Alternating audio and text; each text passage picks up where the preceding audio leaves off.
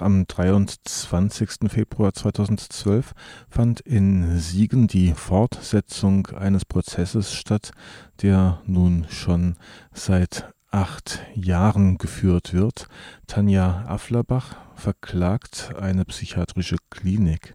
Nach einem Unfall war die damals 21-Jährige in psychiatrische Behandlung geraten, die ihr zehn Jahre ihrer Lebenszeit geraubt hat und bis heute zu bleibenden Schäden geführt hat.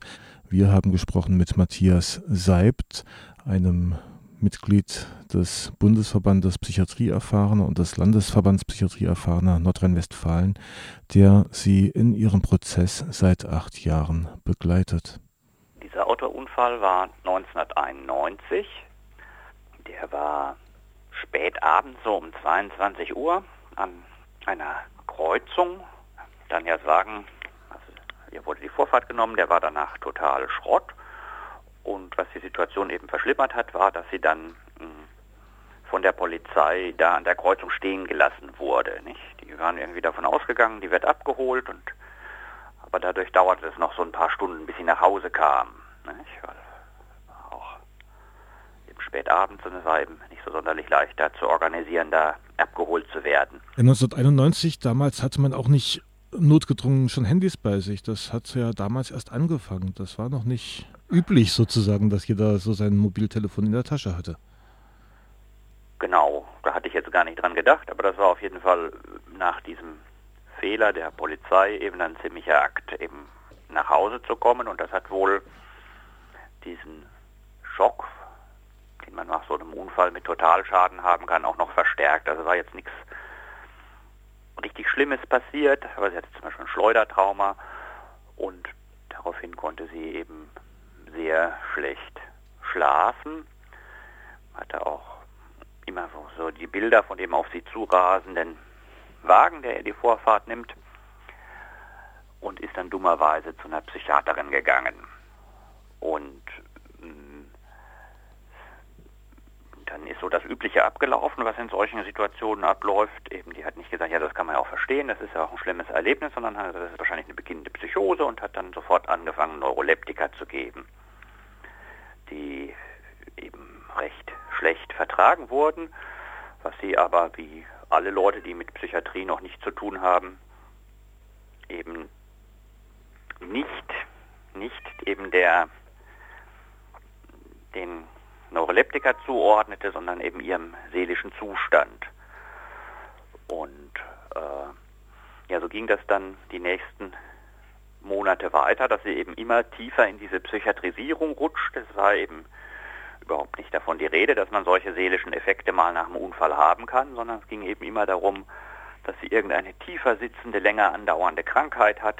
Sehr schnell war dann auch die Diagnose Verdacht auf beginnende Psychose da. Und wie ebenso viele gutgläubige Menschen ist sie in den laufenden Jahren dann immer tiefer in ihre Psychiatrisierung reingerutscht, kam auch nicht auf die Idee, dass diese Psychopharmaka eben ihren Seelenzustand verschlimmern. Und das war dann erst so später, so sieben, acht Jahre später, dann dämmerte ihr, dass eben je mehr sie nimmt, eben desto schlechter geht es ihr und drängte dann eben auf Absetzen, was wie in diesen Fällen üblich auf den erbitterten Widerstand der behandelnden Ärzte stieß. Und im Jahr 2001 hat sie sich ein letztes Mal bequatschen lassen, eben umzustellen von dem Neuroleptikum Leponex auf das Neuroleptikum Solian. Und bei dieser Umstellung entstanden sehr schwerwiegende neurologische Komplikationen, die aber eben vom behandelten Ärzten ignoriert wurden und damals entstand eben diese äh, fürchterliche Schmerzerkrankung, unter der sie seitdem leidet. Zum Verständnis, sie hat ein neues Medikament bekommen, was dann Schmerzen ausgelöst hat, die bis heute nicht weggegangen sind. Ja. Entweder das neue Medikament hat die Schmerzen ausgelöst oder diese Umstellung. Wobei mh, vor speziell dieser Umstellung war seinerzeit schon gewarnt worden. so, dass da Komplikationen auftreten können. Also das macht ja einen Kunstfehler aus. Nicht, dass eben irgendwas Schlimmes passiert, das ist in der medizinischen Behandlung jederzeit möglich, sondern dass man eine Gefahr ignoriert und dann entsteht ein Schaden. Nicht? Mhm. Also die hätten das wissen können, behaupten wir. Nicht? Es stand im Nervenarzt. also der Fachzeitschrift der Psychiatrie? Ja, und es stand auch in einem Lehrbuch, dass eben diese Art der Umstellung mit Risiken behaftet ist. Und da sagen wir, zum damaligen Zeitpunkt hätten die behandelnden Psychiater schon wissen können, dass das gefährlich ist. Und eben das Allermindeste, was sie hätten tun müssen, wäre die Frau Afflerbach umfassend über diese zusätzlichen Risiken aufklären. Tanja Afflerbach wurde über die Risiken dieser Umstellung nicht aufgeklärt, aber das ist in der Psychiatrie auch durchaus nicht üblich, dass den Patienten gesagt wird, auf welche gefährliche Behandlung sie sich da einlassen. Was allerdings auch sehr schwerwiegend ist, ist, dass die Komplikationen, die sehr schnell begannen, nicht ernst genommen worden sind von Pflegern und Ärzten. Ja, inzwischen klagt Tanja Afflerbach gegen die ihr zugefügte Behandlung. Tanja hat zwei Punkte, warum sie klagt. Also einmal diese Fehldiagnose, nicht? Die hat ja nie eine Psychose oder eine Schizophrenie und ist aber zehn Jahre gutgläubig gewesen. Nicht? Anstatt zu sagen, ja, das hat man mal nach dem Autounfall, dass es einem da ein paar Tage oder Wochen schlechter geht. Und die zweite Sache ist eben diese verfehlte Umstellung. Wo wir sagen, nee, so hätte man das gar nicht machen dürfen. Seit dieser Umstellung leidet Tanja Afflerbach an Schmerzen. Es kam dann irgendwann dazu, dass sie sich von der Psychiatrie freigemacht hat. Wie kam das? Nee, das war die das waren so die Jahre 99 bis 2001, wo sie bemerkte, wenn ich weniger von diesen Neuroleptika nehme, diesen sehr starken Dämpfungsmitteln, dann geht es mir eigentlich besser. So. Und eben feststellte, die Ärzte raten aber genau zu dem Gegenteil dessen, was mir gut tut. Also diese letzte Umstellung hatte sie eigentlich auch nur gemacht, weil sie eben hoffte, das neue Medikament problemloser loswerden zu können. Das alte, das Leponex, war mit ständigen Blutbildkontrollen verbunden. Sie hatte da eben auch die Angst, die, die würden das merken. Nicht? Sie war die ganze Zeit zwar freiwillig in Behandlung, aber sie hat eben mitbekommen, wie andere eben da auch brutal gegen ihren Willen zur Behandlung gezwungen werden. Sie ist auch selber eben oft genötigt worden wie das auch in der Psychiatrie völlig üblich ist, mit Drohungen, wenn sie jetzt nicht spuren, wir holen den Richter, der macht sowieso, was wir wollen, dann sind sie jetzt unfreiwillig hier, das ist doch alles noch viel schlimmer für sie. Also sie war formal die ganzen zehn Jahre freiwillig, aber faktisch äh, ist sehr oft Druck ausgeübt worden. Ist nichts Unübliches in der Psychiatrie, ist eigentlich völlig normal. Dann kam die Umstellung. Sie hat gleich Probleme bekommen, hat sich beschwert, aber diese Beschwerden wurden auch ignoriert. Ja, die Beschwerden traten innerhalb der ersten drei Tage auf. Die waren sehr massiv, also teilweise hat sie bis zu 20 Liter Wasser am Tag trinken müssen, was ja eigentlich auch ein ganz dramatisches Symptom ist. Ja, was man eigentlich als vernünftiger Mensch und schon gar als Arzt gar nicht ignorieren kann. Das ist ein Hinweis, irgendwas läuft dramatisch verkehrt dass jemand so einen Durst entwickelt. Sie hat auch über Schmerzen schon geklagt und über Spannungen im Kopf. Also diese, diese Schmerzen spielen sich vor allen Dingen im Gesichts- und Kopfbereich ab. Und es ist eben alles ignoriert worden. Äh, auf Drängen des Hausarztes wurde dann auch ein Computertomogramm gemacht, aber nicht, weil die Psychiatrie in irgendeiner Weise da eine Dramatik drin sah. Und also diese Schmerzen haben sich dann innerhalb eines halben Jahres immer weiter verstärkt. So. Äh, es hat auch sehr lange gedauert, eben dann überhaupt Arzt zu finden, der bereit war, das zu behandeln. Wenn man eben als Mensch mit einer Psychiatrievorgeschichte irgendwo hinkommt, dann wird einem sowieso nichts geglaubt. So. Da werden Blinddarmentzündungen und Darmverschlüsse und alles ignoriert, weil das ist ja sowieso alles psychosomatisch, wenn ein Psychiatriepatient zum Normalarzt kommt. Ja, und ist seitdem dann eben in intensiver Schmerzbehandlung, hat da auch sehr guten Schmerzarzt gefunden, eben der, naja, zumindest tägliches Leben ermöglicht mit seiner Behandlung. Sonja Afflerbach ist inzwischen ohne Neuroleptika? Also lebt sie? Ohne jede Psychopharmaka so. Eben. Und sie nimmt auch nicht, wie das bei vielen Schmerzpatienten üblich ist, zusätzlich Psychopharmaka. Nicht? Die kann man auch, auch zur Schmerzlinderung einsetzen.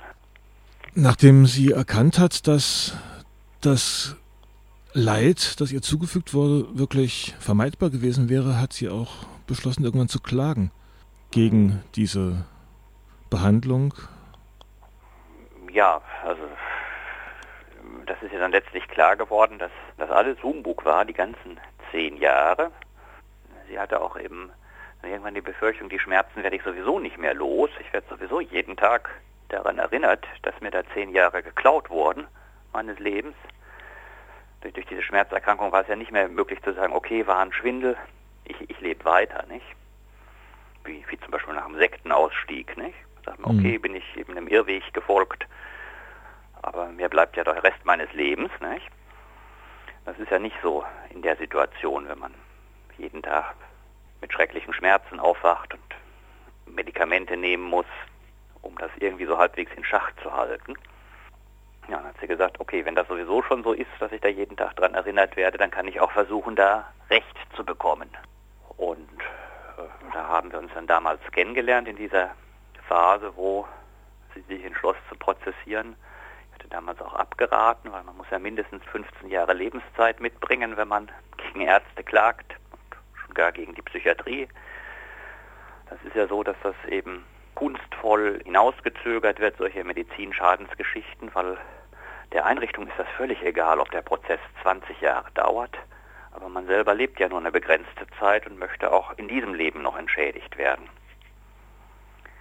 Das ist so ein systematischer Fehler in allen Arzthaftungsgeschichten, dass die endlos rausgezögert werden und dass die Gerichte das leider auch mitmachen, anstatt dafür rasche Entscheidungen zu sorgen.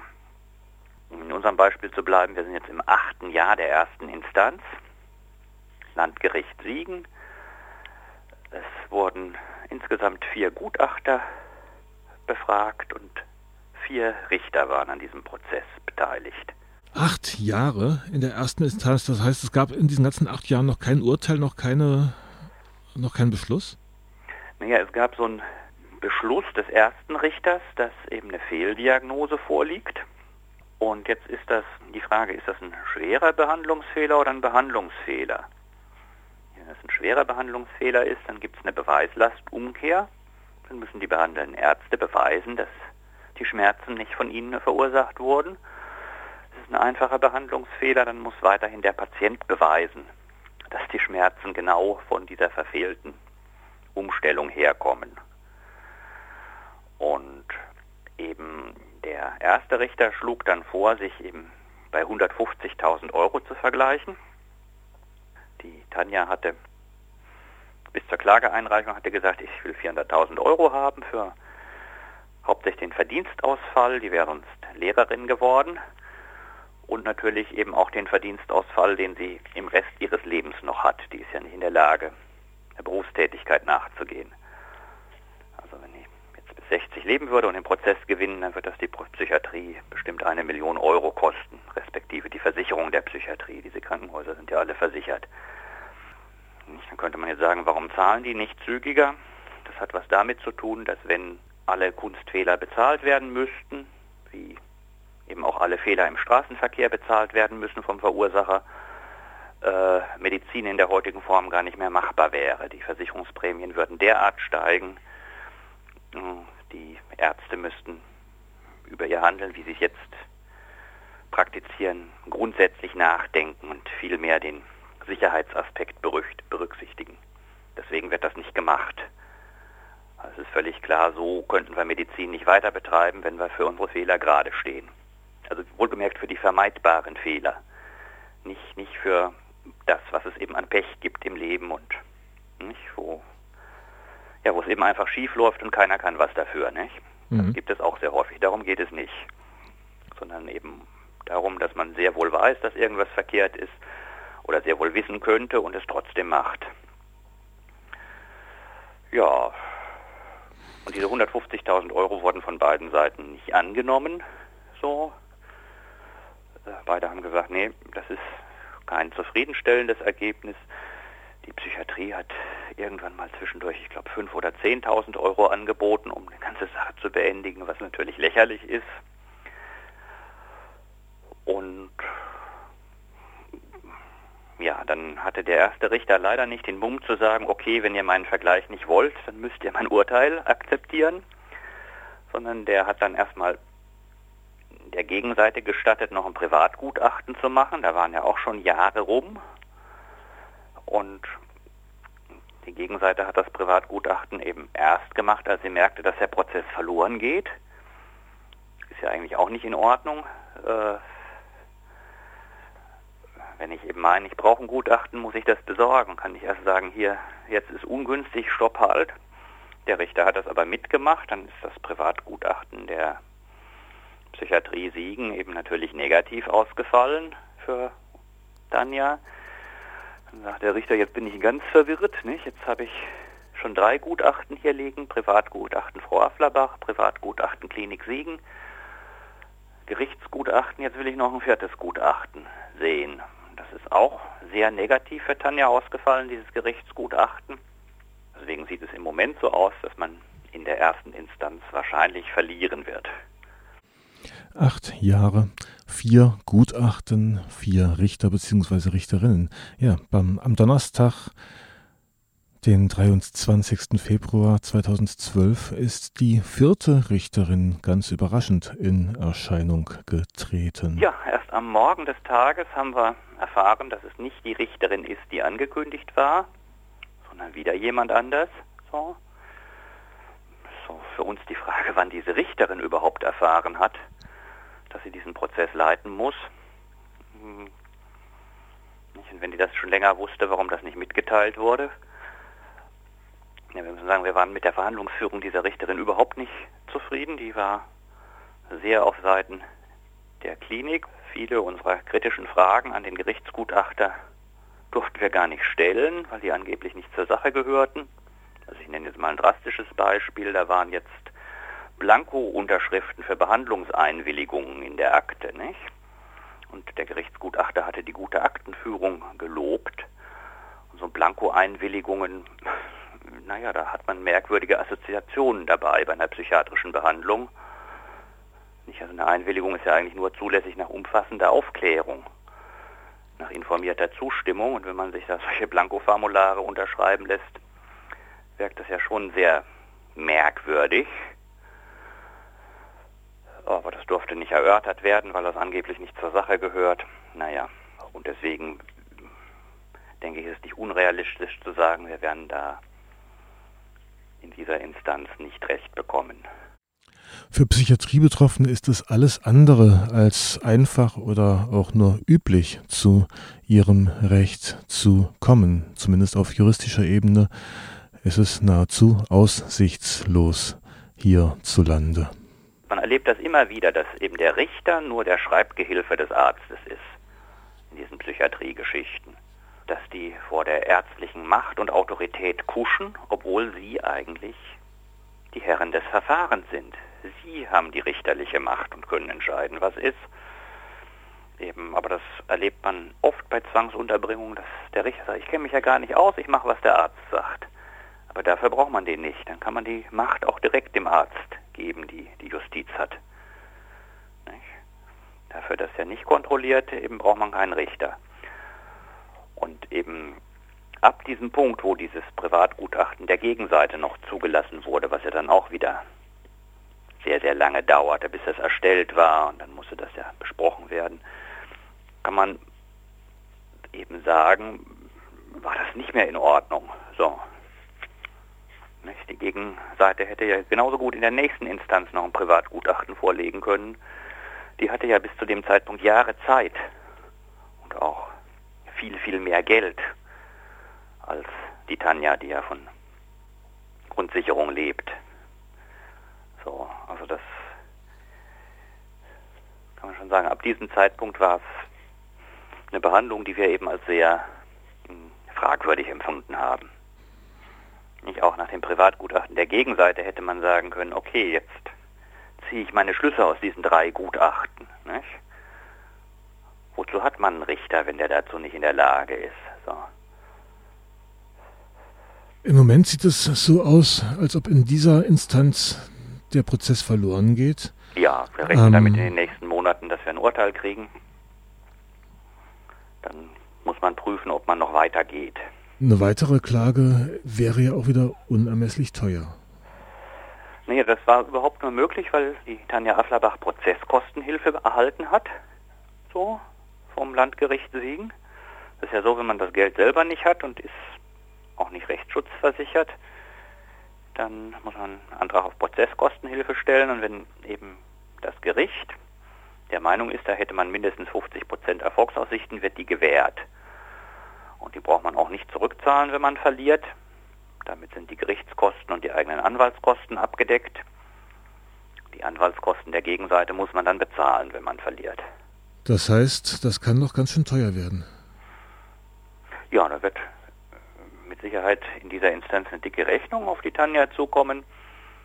Wobei das ja nun so ist, wenn man das Geld nicht hat, dann hat man eben Schulden, aber zahlen muss man das nicht. So nach menschlichem Ermessen wird also das Krankenhaus Siegen auf seiner Anwaltsrechnung sitzen bleiben. Für einen Schritt in die nächste Instanz sieht das ja dann gar nicht so gut aus. Nein, man müsste jetzt irgendwelche Fehler im Prozess oder im Urteil geltend machen. Also in der nächsten mhm. Instanz wird auch nicht mehr der Sachverhalt geprüft, sondern nur noch geprüft eben, ja, ob da eben alles mit rechten Dingen zuging in diesem Prozess. So. Nicht? Also ob die Richterin jetzt einen wesentlichen Aspekt bei ihrer Urteilsfindung außen vor gelassen hat, darum könnte es gehen. Das will ich jetzt auch nicht erörtern, was diese wesentlichen Aspekte sein könnten, denn ja, das muss man erstmal schauen. Man muss ja erstmal auf das Urteil warten, auf die Begründung des Urteils. Erst wenn das dann schriftlich vorliegt, kann man dagegen vorgehen. Ja, und das muss man sich eben sehr, sehr gut überlegen, denn das kann locker nochmal acht, neun, zehn Jahre dauern. Es gibt ja einen vergleichbaren Fall, der Vera Stein, glaube ich, seit 20 Jahren am Prozessieren ist und versucht eben hier in Deutschland Recht zu bekommen, wo auch eben die, die Verfahrensart und Verfahrensdauer auch schon vom Europäischen Gerichtshof gerügt wurde und mit 60.000 Euro Geldbuße belegt wurde.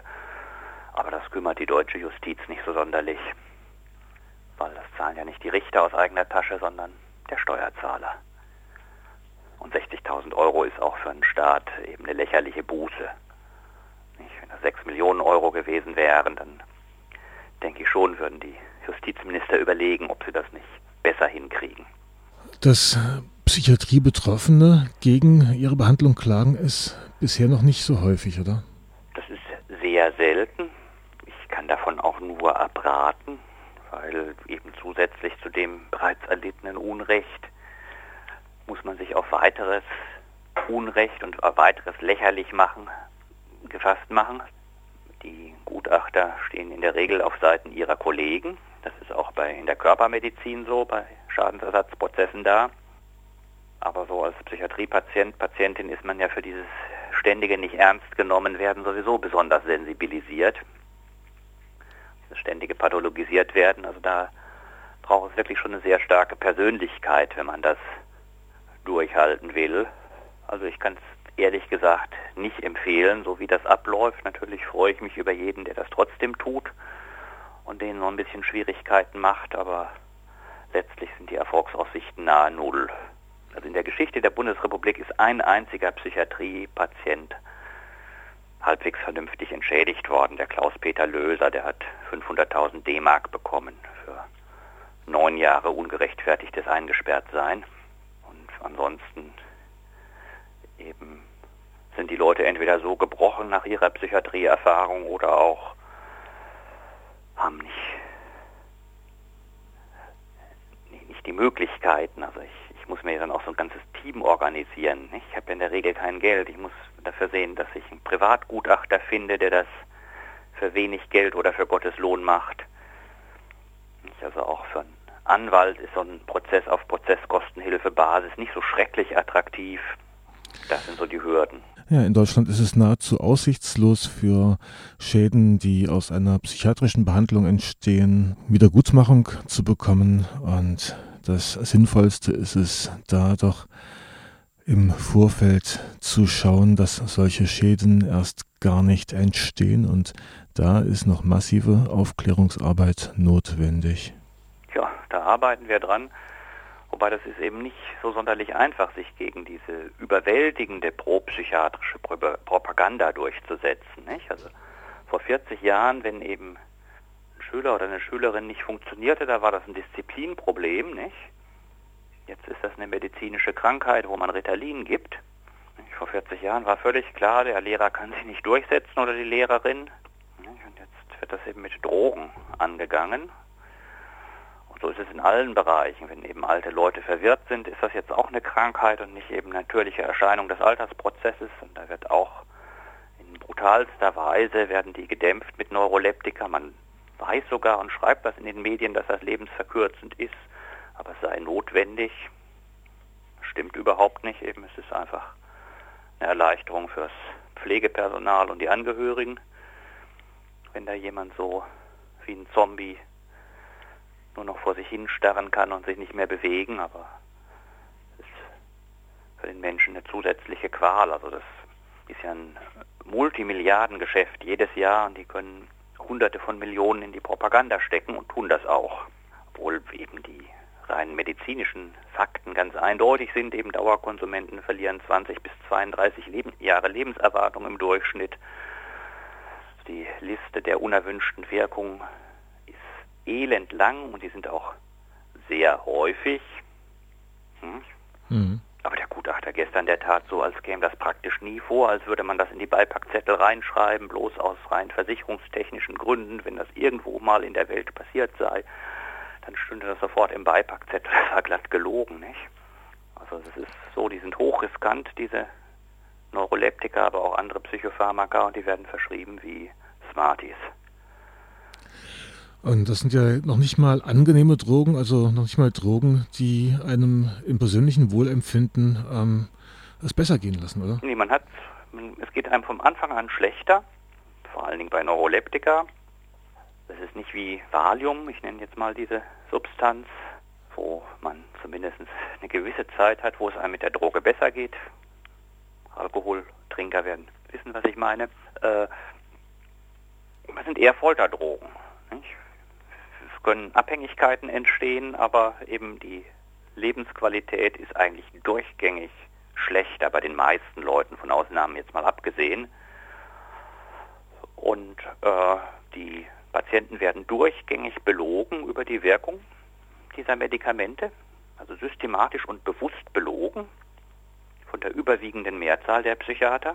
Und deswegen haben wir das relativ schwer eben aufzuklären, weil eben die Leute sind so konditioniert. Was der Fachmann sagt, was der Arzt sagt, das ist wahr. Und da gibt es keine Diskussion mehr. Da kann man Argumente bringen, noch und nöcher. Sagen die, nein, nein, der Arzt hat gesagt. Ja, okay.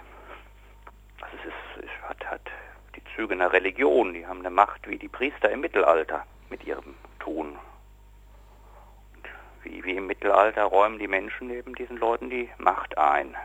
Soweit Matthias Seibt in einem Gespräch vom Freitag, den 24.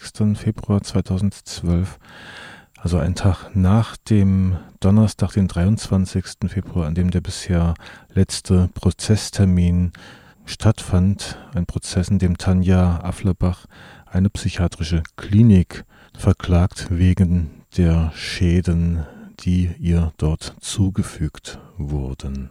Tanja Afflerbach hat einen Blog, eine Internetseite, verordnete-schizophrenie.de, Schizophrenie mit ph geschrieben, www.verordneteschizophrenie.de.